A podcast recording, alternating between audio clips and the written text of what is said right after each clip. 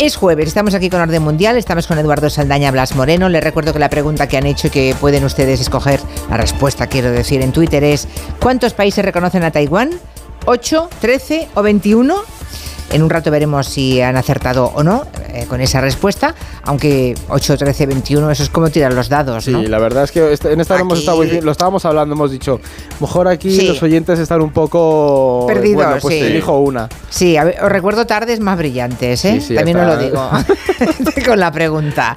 Bueno, ¿qué habéis aprendido esta semana? A ver, que nos gusta mucho que compartáis en voz alta cosas que averiguáis y que ah, seguro que hay oyentes que saben, pero otros que no. Pues yo lo que he aprendido esta semana se lo debo a un compañero nuestro, se llama Pablo Moral, que me lo ha pasado y dice, esto yo creo que para el gelo os va a gustar y tiene que ver con Alemania, las fresas y Doñana, Julia. Y es que en Alemania eh, ha empezado a haber una corriente ecologista que dice que se dejen de consumir fresas fuera de temporada porque la gran mayoría de las fresas que se consumen en Alemania vienen de España, concretamente de una región que es Huelva, y Ostras. plantean que tiene muchísimo consumo hídrico, se menciona de hecho en los artículos que se están moviendo la cuestión de Doñana y cómo es una reserva natural y se abusa del agua fuera de temporada y además se menciona también las condiciones de los trabajadores y trabajadoras de, de la fresa para así evitar que se consuman ese tipo de fresas y se insiste en que se consuman eh, en periodo pues junio, julio y que hay, se consuman fresas de, de Alemania porque mira, tenemos que ser ecologistas y evitar el impacto climático. Y he dicho, digo, mira, Bueno, claro, no pasa, claro, pero que no pasa desapercibido al No, no, final no. cuando generamos mucho estrés sobre nuestra reserva. Esto le gustaría a Gallego lo que estoy diciendo. Cuando generamos mucho estrés sobre nuestra reserva hídrica y nuestros parques naturales, tampoco pasa desapercibido para los ecologistas fuera de España. Desde luego, y ni para la Unión Europea, sea Claro. o no sea ecologista, porque ahí tenemos la amenaza de una sanción severa que puede caernos a España, ¿no? Hmm. Como se empecine el gobierno de la Junta de Andalucía. ¿Y tú qué has aprendido, Eduardo?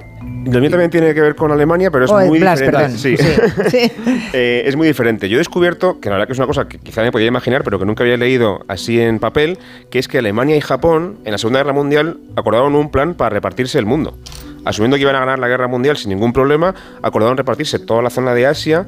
Para Alemania se quedaba todo lo que es Asia hasta la zona de Irán, Afganistán y, y medio Siberia, digamos, así poco ambiciosos. Decir, Solo eran los tipitas. Claro, y, y Japón se quedaba con la otra mitad, es decir, la Siberia Oriental, todo India, todo China, y así se repartían el mundo y no se peleaban, un poco como hicieron Portugal y España en el siglo XV. Y chimpún. Y, y arreglado. Evidentemente esto no salió bien, pero me sorprende que fueran eso tan, tan ambiciosos y que no tuvieran ningún problema en repartir el mundo así. Y ya Qué está. barbaridad. Tenemos un oyente, un oyente que os pide por Instagram que expliquéis qué ha ocurrido en Italia, por situar a los que están más despistados. Recuerden que el gobierno de Giorgia Meloni ha decretado el estado de emergencia por el tema de la migración. Claro, cuando llega la primavera y llega eh, el, buen tiempo, empiezan a aparecer pateras, inmigrantes y lanchas de personas que intentan huir de la miseria, ¿no? Eh, son cifras que se multiplican siempre cuando empieza el buen tiempo. Inés nos pide, os pide que comentéis qué supone eso del estado de emergencia de la señora Meloni y cómo se está viendo esta medida. Pues en primer lugar, Julio, un par de datos. Lo cierto es que es verdad que siempre, como tú decías, eh, cuando hace buen tiempo llegan más migrantes a las playas, también a España, pero es que este año está siendo especialmente grave, porque si, por ejemplo, el año pasado o el anterior, a esta altura del año habían llegado 8.000 personas a Italia, a las costas de Italia, a esta altura del año llevamos ya 31.000 personas. ¡Qué más, barbaridad! Más del triple de lo que suele llegar 31.000 personas. Claro. Se dice es pronto. A, tra- a través de las costas, eh, como tú decías, en, en botes y tal, ¿no? Entonces, eso por una parte. Y luego, por otra parte, el tema del estado de emergencia se supone que lo que hace es permitir al gobierno tomar ciertas medidas de forma más rápida, sin pasar por el Parlamento, y se utiliza, pues como el nombre dice, para temas de emergencia. No es infrecuente en Italia, se ha utilizado más de 120 veces en los últimos 20 años. Por ejemplo, con la pandemia también se utilizó. Aunque sí que es cierto que para temas migratorios solamente hay dos precedentes. En la época Berlusconi creo que es en 2008 y en 2011. O sea que dentro de que sea algo frecuente, para el tema migratorio no es tan habitual. Ya. ¿Qué ocurre aquí con Meloni? Para empezar, que Meloni, recordemos que es una líder ultraderechista, que además gobierna en un, en un- en un gobierno de coalición con más ultraderechistas, incluido Salvini. Un poquito de presión. tiene, Entonces, claro. si ella no hace nada con el tema migratorio, lo mínimo que le puede pasar es que sus socios de gobierno se le echen encima, le critiquen y ella pierda ese caché de ultraderechista de mano dura, ¿no? Así que tiene que responder. Y luego también es verdad, y eso creo que sí que es justo reconocérselo a Italia y a Meloni, El gobierno italiano, este y los demás anteriores, llevan años pidiendo a la Unión Europea y a sus socios europeos, por favor, ayúdennos con este problema porque llegan a Italia, pero en realidad llegan a Europa, llegan a toda Europa y lo gestionamos en Italia. Entonces, habría que redistribuir un poquito mejor la carga migratoria y Bruselas no consigue poner de acuerdo a los 27 para que lo hagan, porque hay países como, por ejemplo, Hungría o Polonia que no quieren ni hablar de que traigamos migrantes de Italia a Polonia, por ejemplo, ¿no? ya, ya, pero sí, claro, pero se benefician de estar en la Unión Europea. Bien que se benefician de los fondos de la Unión Europea.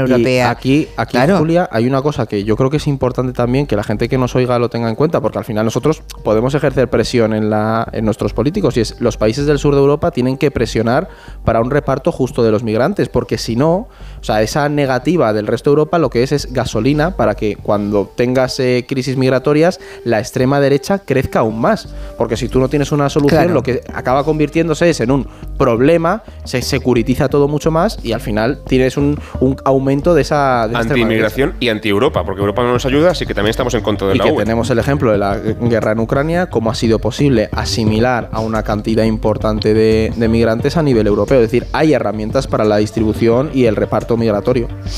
Y tiene razón en eso, em, tiene razón en eso Meloni. O sea, hay que, hay que reconocérselo. o, sea, Italia, como en, como en determinados momentos, los diferentes gobiernos españoles también han reivindicado que estamos en primera línea, em, pero somos pero somos frontera de Europa. Claro. O sea, no es frontera de España o de Italia, somos frontera de Europa, la frontera este exterior de Europa. Y, es un tema eh, que está vetadísimo ahora a nivel europeo. Y Eso lo que decía es interesante. Si nos sorprendíamos porque decíamos que había 31.000 personas llegando a Italia, de Ucrania han llegado millones de personas y nadie ha puesto el grito en el cielo. Bueno, o sea, se puede hacer. sí, ha habido hasta 5, creo recordar que eran 5 o 6 millones de personas. Estoy tirando de memoria, pero creo que en España han sido 150.000 ucranianos los que se han. y España es un país muy expuesto a, ese tema. sí, sí, pero que han salido de Ucrania millones de personas y nadie ha dicho que tal cosa no pudiera hacerse, ¿no? También es verdad que aquí juegan otros otras ligas ¿no? culturales, religiosas, ese es el tema.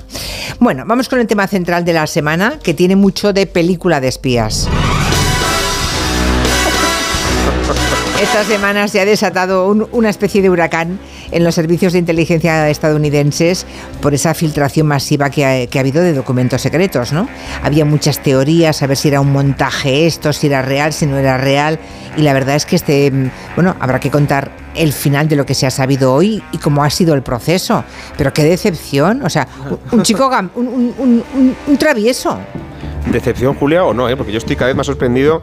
Voy a contar lo que ha pasado hoy. Hoy Washington Post ha publicado una exclusiva en la que afirma que esta filtración, eh, nada más y nada menos que viene de un señor de unos veintipico años que aparentemente trabaja en alguna base militar, no sabemos si es civil o militar, pero trabaja para el gobierno de Estados Unidos en alguna instalación militar o de inteligencia, que de alguna forma desconocida ha conseguido filtrar al menos 300 documentos de alto secreto estadounidenses, hacerles fotos y subirlas a este canal de Discord, que es una red social muy muy utilizada para gente que, que, juega videojuegos, gamers y tal.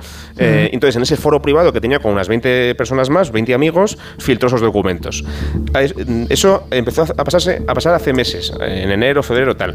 Y como estaba en ese foro privado, no salió a la luz hasta hace una semana o así que de repente se publicaron primero en, otro canal de Discord, luego en Telegram y luego de ahí se ha salido de los medios y se ha llegado y hasta ahí se ha liado, y se ha liado. Es que es una filtración que desvela mucha información que parece delicada, ¿no? Claro. Hay, o sea, puede haber dudas sobre la veracidad de los documentos, pero llama mucho la atención porque hay mucha cosa de la guerra de Ucrania y, claro, uno se plantea si esto puede cambiar el conflicto, si está dando pistas a los rusos, no sé. O sea, aquí además eh, era algo que estábamos justo comentando Blas y yo, porque con lo de la filtración, pues por ejemplo, está, se ha filtrado que había mm, tropas de tropas de la OTAN en suelo ucraniano, creo que eran como 50... Creo que eran como los 90, entre los cuales había 14 estadounidenses y algunos países más. Pero eso son cosas que ya se habían conocido a lo largo de estos meses. Lo que hemos visto con la información de Ucrania no es algo que vaya a cambiar completamente el, el juego en, en, la guerra, que eso sí que es, es importante tenerlo en cuenta, porque no hemos visto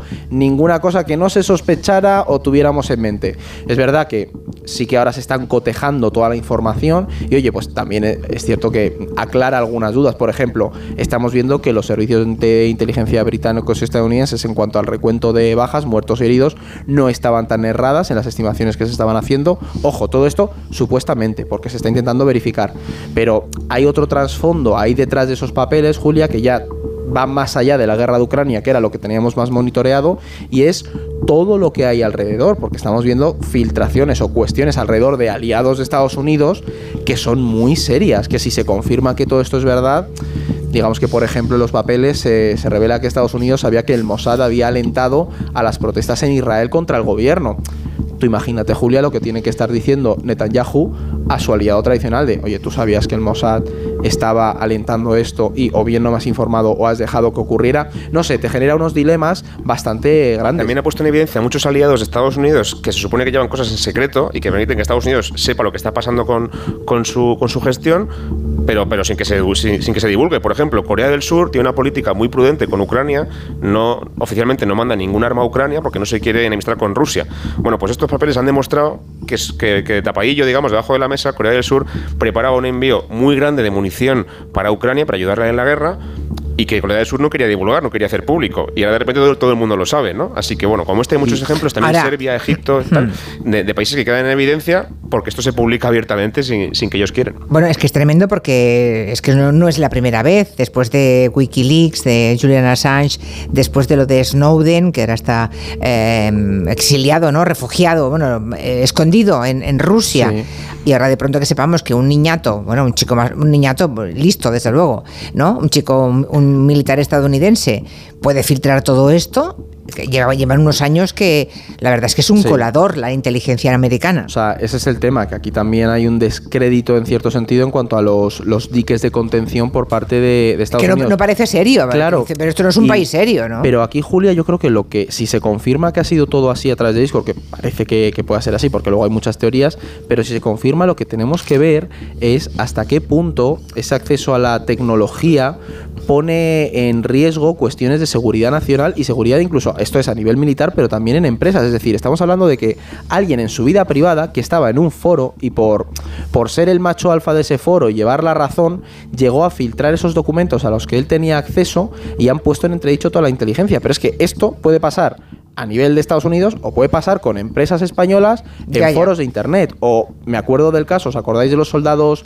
estadounidenses que corrían con sus dispositivos de, en aplicaciones de, deporte eh, online o subían selfies soldados rusos en Instagram y mostraban la geolocalización a los enemigos? Es decir, la tecnología también supone un reto y sobre todo el cómo lo usa el, ciudadano corriente a la hora de, de temas de seguridad nacional. Esto es muy tocho si se confirma que es que yo uso Discord ¿Sabes? Es decir, es que es, un tío a estar por casa. Es una cosa muy, muy loca si se confirma que ha sido así. Bueno, otro día estoy pues, hablando aquí de un hacker español al que han detenido ah, con 19 años y era un crack, ¿no? Un hacker de. Claro. Ah, claro, pero este tío no es un hacker, Julia. Es que este es un friki, por así decirlo. es un tío que tiene acceso y por llevar razón un foro de yo sé esto, chicos, hacedme caso. Anda, anda, que no, mira, toma la foto. Sí, pero bueno, pero no se puede poner en manos de un tipo así que por vanidad y por fardar de macho alfa entre los suyos publica todo esto confidencial, ¿cómo puede estar en manos de tipos así? Esas son las dudas que todavía quedan con esta claro, porque no sabemos cómo alguien con ese perfil tan joven tuvo acceso a tantísimos documentos tan variados y tan de última hora. Que lo de Snowden fue muy grave, pero eran documentos antiguos. El problema de esto es que aunque son menos documentos,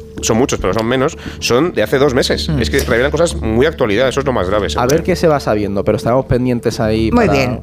Eh, estamos eh, hablando de estar pendientes no solamente de política internacional, sino de la doméstica, de la interna. La Junta Electoral Central, eso lo cuento a los oyentes, ¿eh? no os lo pregunto a ah. vosotros, que está, está fuera de vuestro negociado. Está fuera de vuestro negociado.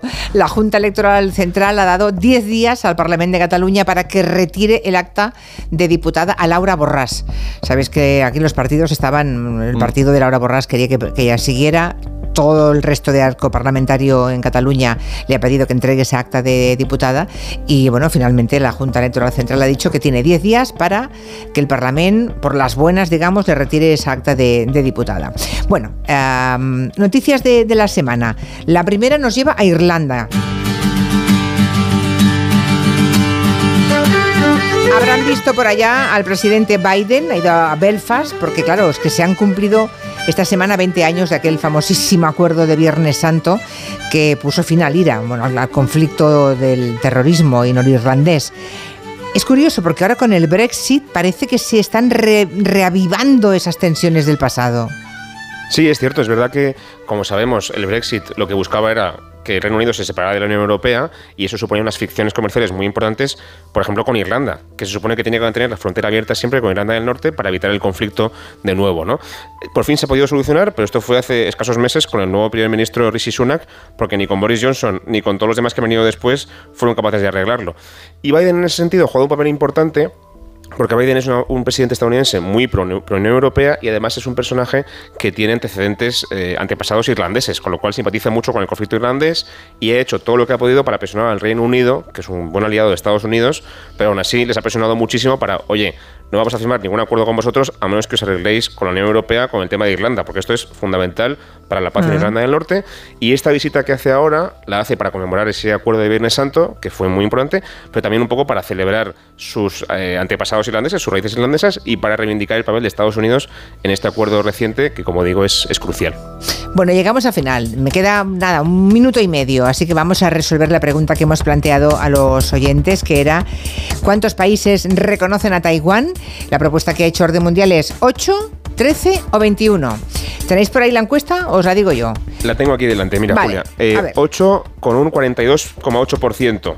13 han votado un 40, perdón, un 34% y 21 es la menos votada con un 23,3%. O sea, 8, 13, 21, ese es el orden. O sea, el país, o sea, la opción que han escogido más oyentes es la de que hay 8 países que reconocen a Taiwán. Vale, ¿y, es la opción correcta? La opción correcta es 13. Vaya. Son 13. Estamos cerquita de 8 ya, por, desgracia, pero son 13 todavía. Casi todos son micronaciones del Caribe del Pacífico, pequeñas islas de, esos mares, además de también Guatemala o Paraguay que están aguantando ahí, pero cada año caen las cifras. Hace solamente unas semanas Honduras cambió de opinión, dejó de reconocer a Taiwán y pasó su, reconocimiento a China. Exactamente. Así que Taiwán cada día pierde más aliados y como tú dices al principio, es probable que antes o después los pierda todos y después de eso es inevitable también quizá esa invasión de, China. Lo contaremos aquí. Qué tremendo. O sea, ya solamente le quedan 13 países a Taiwán que reconocen su soberanía. Bueno, pues muy interesante el de orden mundial. La semana que viene más. Muchas gracias. Hasta luego. Adiós.